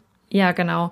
Ähm, so einen zuckrigen Geruch meinen, aber das eigentlich, wenn man sich nicht auf die Leiche konzentrieren würde und zum Beispiel blind vor einer Leiche stehen würde, keinen Leichengeruch wahrnimmt, außer sie ist schon sehr, sehr faulig, dann, dann kommen da noch andere Gerüche hinzu. Aber in einem bestimmten Stadium riecht es nach Lindenblüte Mhm. Und er hat auch von Flieder gesprochen. Ne? Also wenn man, ja, einen, genau. wenn man jetzt einen Fliederbusch auf der einen Seite hätte oder in einem Raum hätte und daran riechen würde und dann in einen Raum mit einer Leiche gehen würde, würde man ähnliche Gerüche wahrnehmen und vermutlich keinen Unterschied machen können. Aber weil man dieses Bild der Leiche vor sich hat und immer und es halt ja mit Ekel und mit mit dem Tod assoziiert, obviously, ähm, kann man das kann man das so nicht sehen. Mhm. Aber was meintest du noch?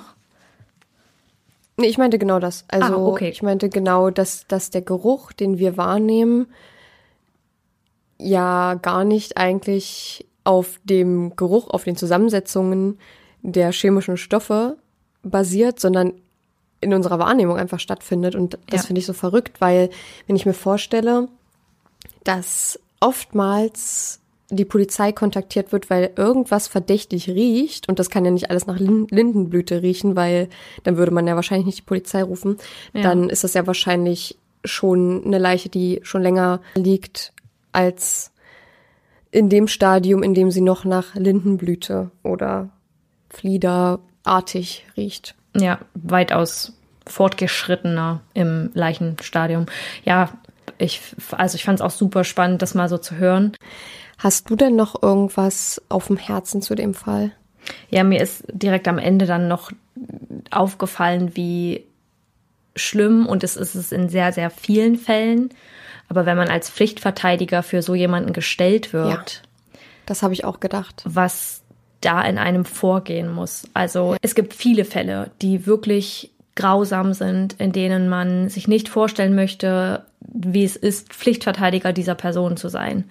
Aber gerade in solchen Fällen, bei denen es auch super schwierig ist, mit der Person umzugehen, weil, und da habe ich leider zu wenig Ahnung von dem Thema, aber bei Inzest ja definitiv psychische Erkrankungen entstehen oder psychische Abnormalitäten entstehen, mhm. dass das dann vielleicht in der Kommunikation auch schwierig wird und jemanden verteidigen zu müssen, der einerseits nichts dafür kann und andererseits alles dafür kann. Komplett. Ja komplett schuldig ist, weil er mhm. ja noch normal handeln konnte. Also ich weiß nicht, ob die Menschen in seinem Umfeld so viel davon gemerkt haben, von so psychischen Abnormalitäten, aber ja. das möchte man sich nicht vorstellen, wie man in der Situation handeln muss. Ich finde es auch so super schwierig, weil du musst ja versuchen, in dem Fall für deinen Klienten in, in dem Sinne, hm. das Beste rauszuholen. Und das muss man auch erstmal wollen. Hm. Und ich kann mir nicht vorstellen, dass die Pflichtverteidiger in dem Fall das auch wirklich wollten. Aber in dem Fall finde, würde ich es, also in einem Fall, wo Kinder zu Schaden kommen, fände ich es, glaube ich, noch am schwierigsten und das ohne jetzt irgendwie zu sagen, dass ein Mord an einem Erwachsenen nicht schwierig zu verkraften wäre für einen Pflichtverteidiger, aber ich finde es so, also ich könnte mir das nicht vorstellen, hm. da zu versuchen, das Beste rauszuholen für eine Person, der ich eigentlich, und da bin ich ganz ehrlich, nichts Gutes im Leben wünsche. D ja. Dass die Person psychische äh, Einschränkungen oder Krankheiten hat, ist dann nochmal ein Unterschied. Ist ja, ist ja die große Debatte. Ja. Ähm, und da war es ja auch, äh, die eine Seite hat ihn für schuldfähig und die andere ihn für nicht schuldfähig eingestuft. Ja. Und die eine Seite hat eine Schuldminderung nicht anerkannt und die andere schon. Und das waren im, im, in dem Sinne auch eigentlich keine Seiten, sondern einfach verschiedene Experten. Ja. Und im Endeffekt wurde sich aber vom Gericht darauf geeinigt, dass er zu 100 Prozent schuldfähig ist. Und deswegen hat er auch die Höchststrafe erhalten. Ja, das wollte ich eben gerade nochmal dazu sagen. Vielleicht war das auch, ähm, kam das falsch rüber, als ich sagte, dass er nichts dafür kann. Ich bin der Meinung, dass man ihm die Schuldfähigkeit zusprechen kann. Aber natürlich muss man eben die psychischen Einschränkungen und Traumata beachten. Also allein der Fakt, dass sein Vater mit seiner Schwester und gleichzeitig seiner Mutter zusammen ein Kind bekam oder Geschlechtsverkehr hatte, unter welchen Umständen auch immer, ähm, sagt irgendwie schon ein bisschen was über die Familiensituation aus. Ja, voll. Und da weiß man eben nicht, wie er aufgewachsen ist, aber gleichzeitig ähm, gibt es viele andere Menschen, die beweisen, dass es möglich ist, aus so einer Situation herauszukommen, ohne Serienmörder zu werden. Und deswegen. Definitiv. Ähm, ja, meiner Meinung nach auch eine gerechtfertigte Schuldfähigkeit besteht. Aber zu dem Pflichtverteidiger noch einmal, ich weiß eben immer gar nicht so recht, ob die ihrem Klienten das Beste wünschen. Das ist zwar ihr Job, aber die haben ja auch gesagt, sie rechnen damit, dass es nur darauf hinausläuft, dass er die, das Höchstmaß der Strafe bekommt. Und ich glaube, da geht es dann auch einfach nur noch darum, einen fairen Prozess dem Verurteilten oder dem Angeklagten gegenüber zu schaffen mit den Bedingungen, die da eben ähm, gebracht werden müssen und die beachtet werden müssen und zum Beispiel auf seine psychische Situation und auch auf seine Vorgeschichte zugeschnitten. Aber ähm, ich kann mir vorstellen, dass man da auch einfach ja nicht kämpfen wird wie bei einer anderen Person als Pflichtverteidiger, ja. sondern sich weniger Mühe, und ich habe gerade Gänsefüßchen gemacht, gibt als bei, bei jemand anderem. Ja, es kommt immer darauf an, wahrscheinlich, wer dein Pflichtverteidiger ist, weil es auch noch von Person zu Person unterschiedlich. Manche, ja. die fühlen sich oder die wollen sich in den Fall richtig reinfühlen und wollen ihn vielleicht auch verstehen, ja. wie es dazu kommen konnte es ist so super schwierig, das irgendwie zu werten. Aber wie gesagt, Pflichtverteidiger zu sein in solch einem Fall würde mir, glaube ich, den Schlaf rauben. Ja, ich habe mir noch einen Punkt aufgeschrieben zum Suizid des Vaters des Angeklagten, weil ich mir da die Frage stelle, aus welchem Grund hatte er Angst, dass herauskommt, dass er mit seiner Tochter ein Kind zeugte und welche Umstände da gerade herrschten und unter welchen Bedingungen das passierte? Oder äh, suizidierte er sich, weil er das nicht aushalten konnte, was da mit seinem Sohn passiert und was der Sohn veranstaltet hat und dass er sich vielleicht eine Mitschuld gibt oder vielleicht auch beides, dass beides zusammenspielt und er das Ganze nicht mutig und stark genug war, das auszuhalten, sondern es einfach loswerden wollte, dieses Problem und die, die Gedanken und Bedenken, weil ich will nicht wissen, was da in der Psyche eines Menschen vorgeht, der solche Gedanken haben muss. Also das war definitiv ein Zusammenspiel aus beidem. Da sind sich auch viele sicher, das habe ich in vielen Quellen gelesen, ja. dass ja zum einen herauskommen würde, dass sein Sohn und die Familie war sehr, sehr bekannt in Tokio, ah, ähm, auf, einfach aufgrund ihrer Zeitung, die sie hatten. Ja. Also sie war, hatten wirklich eine riesige Zeitungsfirma. Ja. Und der Name war auch relativ bekannt und es war auch bekannt, dass die Familie sehr wohlhabend ist, sage ich mal. Mhm. Und wenn dann herausgekommen wäre, dass so ein gut behütetes Geheimnis wie der incestuösen Beziehung zwischen Vater und Tochter bestand, dann wäre wahrscheinlich auf anderen Zeitungen nur diese Schlagzeile gewesen. Und den anderen Grund, dass er sich dafür schämte, was sein Sohn getan hat, der war auf jeden Fall auch sehr, sehr präsent. Ich, er mhm. hat, glaube ich, keine Abschiedsnotiz hinterlassen, aber man ist sich eigentlich ziemlich sicher, dass er sich schämte einfach für seinen Sohn und nicht mal so doll für die Vernachlässigung seines Sohnes, sondern eher dafür, ja. was er getan hat. Und der, also man darf nicht vergessen, dass der Vater auch kein guter Mensch war. Und wir wissen nee. nicht, ob, und wir wissen nicht, ob die Tochter einverstanden war mit der sexuellen Beziehung, wie sie ja teilweise. Ja, der hat auf jeden Fall, also, in, in, meinen Augen trägt der Mann eine Mitschuld an allem, genau. was passiert ist. Ja. Klar, auch die nicht biologische Mutter, die da nicht bereit, das ist so ein verkorkstes, schlimmes, psychisch abgrundtiefes Familiengerüst. Ja. Und dieser, dieser Aufbau der Familie mit den einzelnen Personen und deren, deren Charakteren ist wie aus einem Film, wie aus einem richtig, richtig ja. schlechten Film. Ja, genau. Also auch, dass seine eigenen Geschwister ihn mobbten für seine Hände und für seine, ja, für seine ganze Art. Er war ja so, er wirkt ja auch auf Fremde, in Anführungsstrichen, komisch oder seltsam mhm. oder halt anders so, ich meine, jeder wirkt irgendwie anders auf fremde Menschen, aber einem fällt dann doch schon auf, wenn jemand wirklich ganz anders wirkt. Und ich glaube, ja, ich wollte gerade sagen, man kann sich da bestimmt was drunter vorstellen. Genau.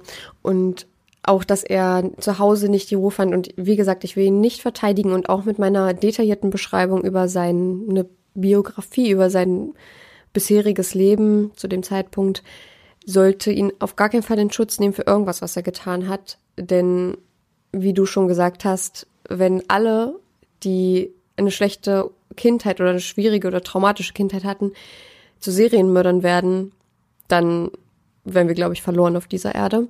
Ja. Deswegen, das ist auf gar keinen Fall dadurch zu entschuldigen, aber es bringt euch und uns auch einen kleinen Hintergrund, beziehungsweise ja, so ein bisschen Verständnis dafür, nicht Verständnis, was er getan hat, aber Verständnis dafür, wie er dazu werden konnte, was er wurde. Ja einfach aufgrund multipler traumatischer Ereignisse in seinem Leben, die man selbst allein das mit den Mausefallen, was in dem Sinne in Anführungsstrichen wie so ein Streich war, aber ein bisschen extrem meiner Meinung nach. Ja. Selbst das und das war nur eine kleine, ein kleines Detail in seiner traumatischen Kindheit.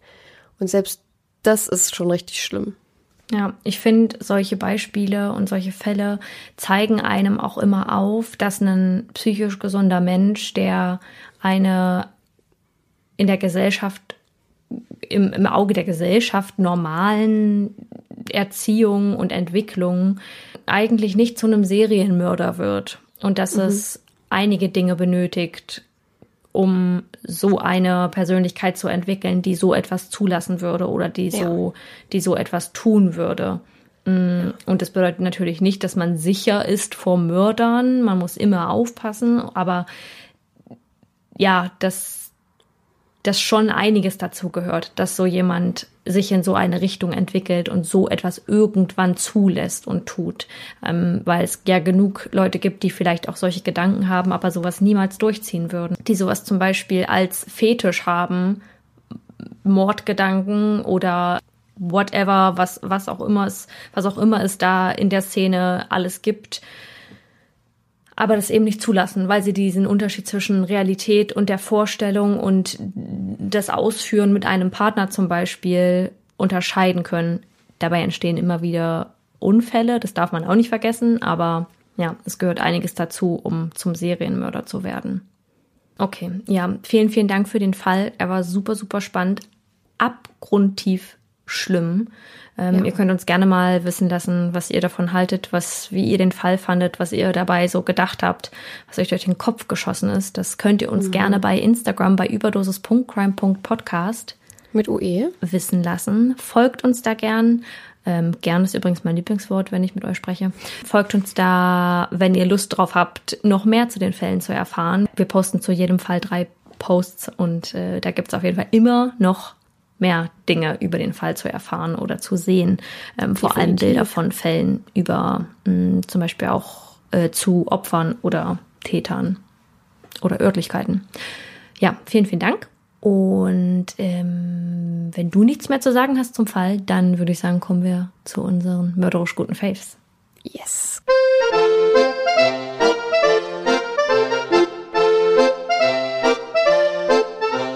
Soll ich meinen zuerst machen? Mach mal. Also, mein Favorit ist. Den kann ich dir gleich mal zeigen, direkt. Oh, hat sie sogar Und mitgebracht. Zwar, nee, der steht hier einfach neben mir. Ähm, ist bei mir gestern eine Bestellung angekommen und ich habe einfach nur irgendwelche random Klamotten bei Werbung Zalando Lounge bestellt. Da gibt es ja immer die krassen Rabatte, auch von so Designern und so, aber ich habe jetzt nichts, nichts von irgendeinem Designer oder so gekauft, mhm. sondern einfach so alltägliche Sachen, die halt so für normal einfach so sind, die jetzt nicht so spektakulär aussehen, sondern so ein paar Basic-Sachen halt. Ja. Aber auch, ähm, und das liebe ich momentan, und das ist wahrscheinlich für euch alle so, und die denken sich ja wahrscheinlich alle so jetzt, okay, Chenoa. Jetzt geht's äh, los. Chill. ähm, und zwar habe ich mir einen Hausschuh gekauft. Und der ist super fluffy, aber super. Und ich bin schon ein paar Mal mit umgeknickt, weil der hat einen relativ hohen. Richtigen Plateauabsatz. Ja, ist ein bisschen Plateau. Hat eine relativ hohe Sohle und ich habe schon zu Weihnachten ähnliche bekommen. In schwarz. Und die, die ich mir jetzt gekauft habe, die sehen zwar deutlich anders aus. Also jetzt auch nicht so deutlich, aber ich poste euch mal ein Foto von denen rein. Auf jeden Fall ist dieser Typ Hausschuh gerade ein großer Favorit. Und früher mhm. habe ich nie Hausschuhe getragen. Ich wollte immer eine Person sein, die Hausschuhe trägt. Aber früher, als ich noch bei meiner Mama gewohnt habe, hatten wir Fußbodenheizung und da brauchte ich das halt nicht. Ja. Und jetzt, seit ich ähm, nicht mehr bei meiner Mama wohne, habe ich halt keine Fußbodenheizung mehr. Und äh, das macht sich bemerkbar, wenn man das nur so kennt, dann ist, dann friert man auf einmal an den Füßen. Und jetzt äh, bin ich ein Hausschuhmensch geworden und ich glaube auch nicht, dass diese beiden Paare, meine letzten beiden Paare, flauschi Hausschuhe sind. Also um die nochmal ein bisschen zu beschreiben, die sind halt einfach, das sind so Fake-Fell und sind einfach super flauschig. Also ich kann gerade so meinen Fuß reinmachen. Wenn ich Socken an habe, dann passe ich da schon gar nicht mehr rein, weil das mehr Flausch und Sohle als alles andere ist. Ja. Aber ich lieb's einfach und ähm, die habe ich auf jeden Fall behalten aus meiner Bestellung. Ja, nice. Ich habe ganz ähnliche Schuhe. Äh, die sind aber jetzt leider schon richtig abgelatscht. Ähm, ich war auch nie der Hausschuhmensch. Als ich die gerade gesehen habe, habe ich gesagt, warte mal und hab ihr. Und da hat schon nämlich gesagt, ja, habe ich ihr meinen Schuh in die Kamera gehalten. Ja, ich war auch nie der Hausschuhmensch und dann sind wir hier in die Wohnung gezogen. Hausschuh, man sagt immer Hausschuh, Hausschuhmensch. Aber wir sind in die Wohnung gezogen und der Boden, der war extrem kalt. Ich habe so das Gefühl, ja. dass äh, wenn man die Heizung ausmacht, dann zieht es von unten ziemlich kalt nach oben. Mhm. Und da habe ich auch angefangen, Hausschuhe zu tragen. Und will auch nicht mehr zurück. Manchmal im Sommer vergesse ich es, da ist es dann ganz angenehm ohne, aber kann ich nur empfehlen. Leute, die kalte Füße haben, Hausschuhe sind der, ja. der Trend. Oder, oder auch schon, manchmal stört mich das, wenn ich irgendwas unterm Fuß habe und wenn es nur mal drei Körner Katzenstreu sind oder so. Aber mich stört es einfach und das ist so, so ein unangenehmes Gefühl für mich und da bin ich eigentlich manchmal ziemlich froh, dass ich dann Hausschuhe anhab, Ja. weil ich das dann nicht direkt auf meiner Haut spüre, diese Krümel manchmal. Und, Übrigens ähm, bin ich auch schon ein paar Mal mit den Schuhen fast umge äh, schon umgeknickt. Nicht fast, Ja. ich bin umgeknickt. Da muss man richtig aufpassen. Also meine Ja, Sohlen sind nicht ganz so dick wie deine, aber das ist trotzdem Mhm. mega gefährlich. Bei meinen anderen, die haben auch nicht so eine hohe Sohle. Bei denen bin ich noch nie damit umgeknickt und mir ist es jetzt passiert, also, aber nichts passiert. Also alles gut. Ich habe mir jetzt nichts irgendwie verstaucht oder so. Also bis jetzt noch nicht. Und es wäre auch super Holz. peinlich, wenn ich wegen sowas in die Notaufnahme müsste und sagen müsste, ähm, ja, also mein Hausschuh hat ein bisschen Plateau und ich bin so ein bisschen abgerutscht und jetzt habe ich mir mein Knöchel verstaucht. Ja. Zumal ich sowieso schon seit der 11. Klasse Probleme mit meinem Sprunggelenk hatte, seit dem Basketballunterricht.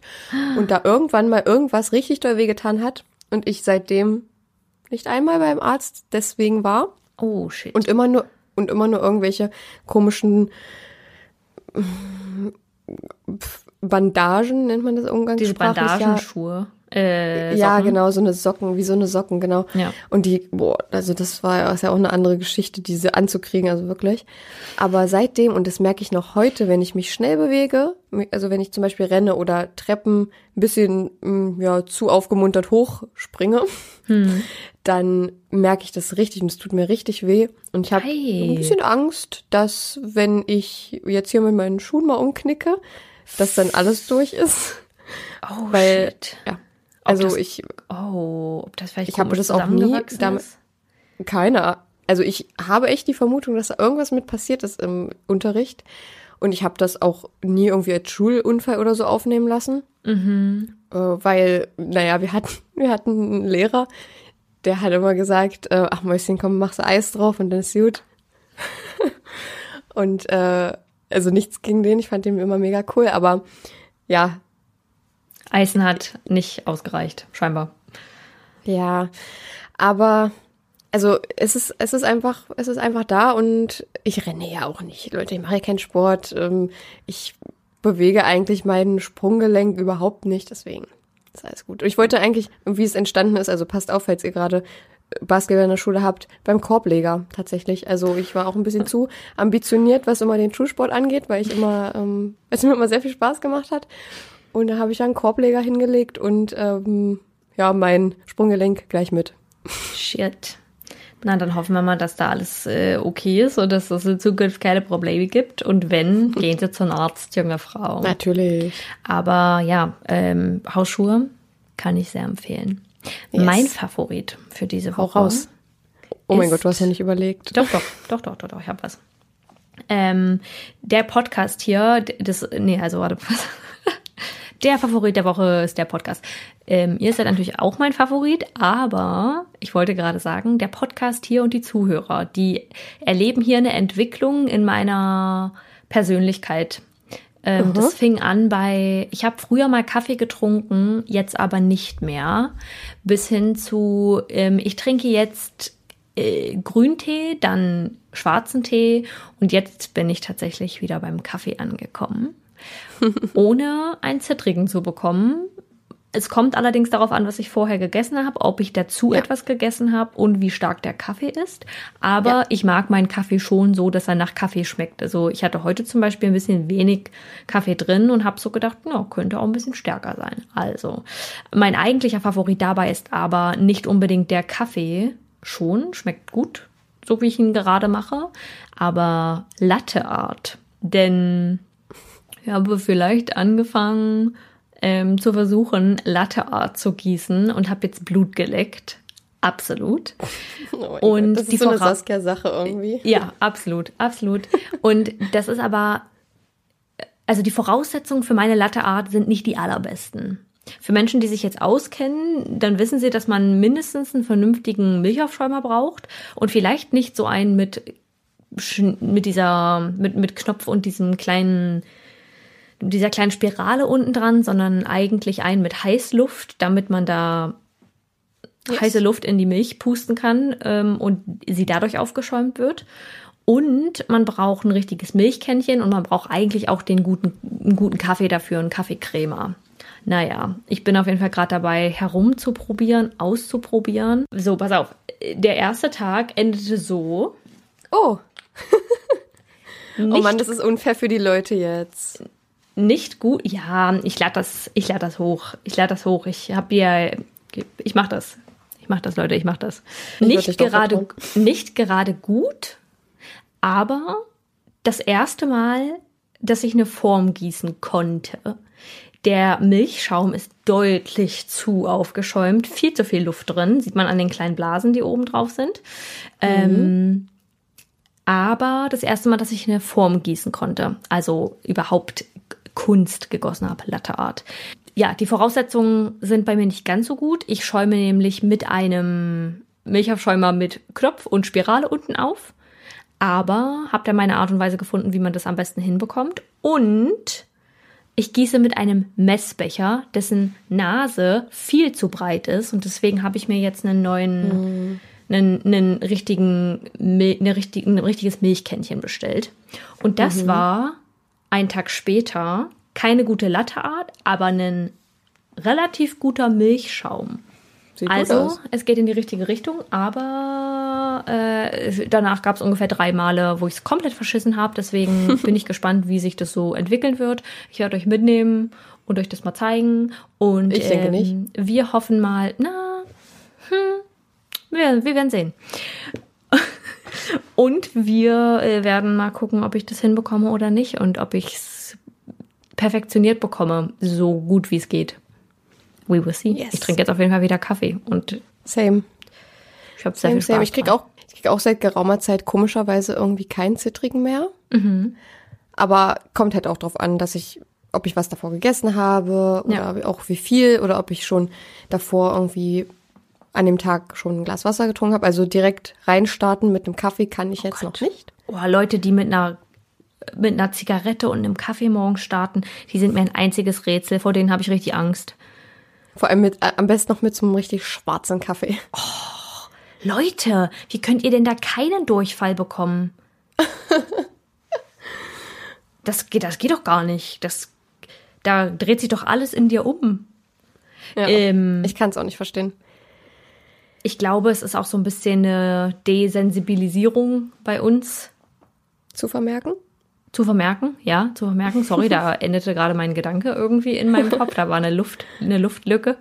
Aber ja, es, äh, ich bin, ich bin gespannt. Kaffee schmeckt mir wieder und ist ja cool. Ich habe übrigens gehört, weil wir das ja so oft sagen mit dem Zittrigen, habe das jetzt echt schon mehrere Male gesehen, dass das wirklich viele Leute haben, die das aber einfach nicht juckt, die dann sagen, ja, ich stehe dann kurz vor einer Panikattacke, aber dann ist es halt so, Kaffee schmeckt mir so gut und ich so, äh, okay, That's not me. das könnte ich jetzt nicht unbedingt, aber naja.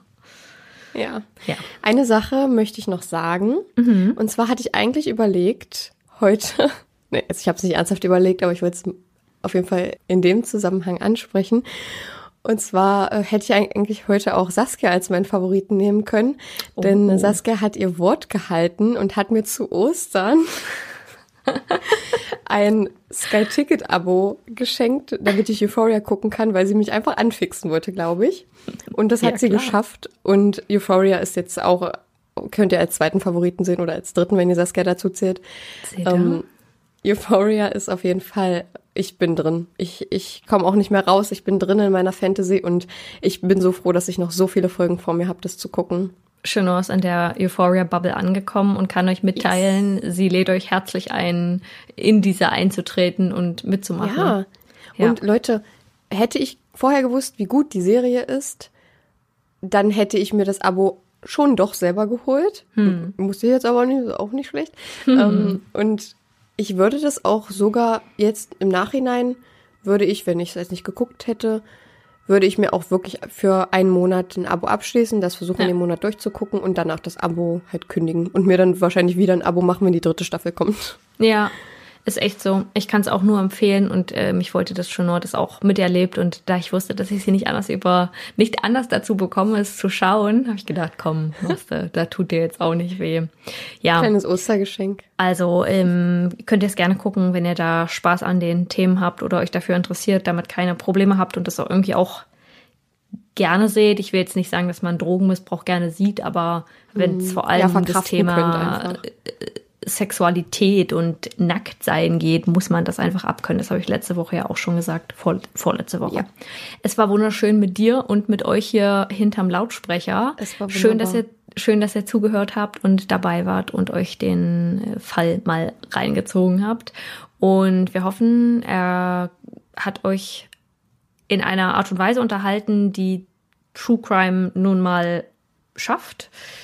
Yes. Kann man ja nicht anders sagen. Ihr hört es ja auch zur Unterhaltung und da wisst ihr hoffentlich auch immer, dass wir damit natürlich keine makabere oder mh, mm, respektlose Weise meinen. Genau. Wir wünschen euch einen wunderschönen Tag, Nachtabend, welche Zeit auch Alles, immer gerade was, wo ihr gerade seid und hört. wann ihr gerade seid. Und passt auf euch auf, denkt bitte noch einmal an unsere Episodenbeschreibung und die Spendenlinks oder die Informationslinks, die wir euch da reinpacken. Es ist ganz, ganz wichtig, dass wir alle zusammenhalten. Wenn bei euch irgendwelche Friedensdemonstrationen sind, geht zu diesen und ähm, zeigt, dass ihr nicht für Krieg seid, sondern für Frieden und den Zusammenhalt. Und ja, ähm, passt immer auf euch auf. Das ist das Aller, Allerwichtigste. Und Chenors Schlusssatz.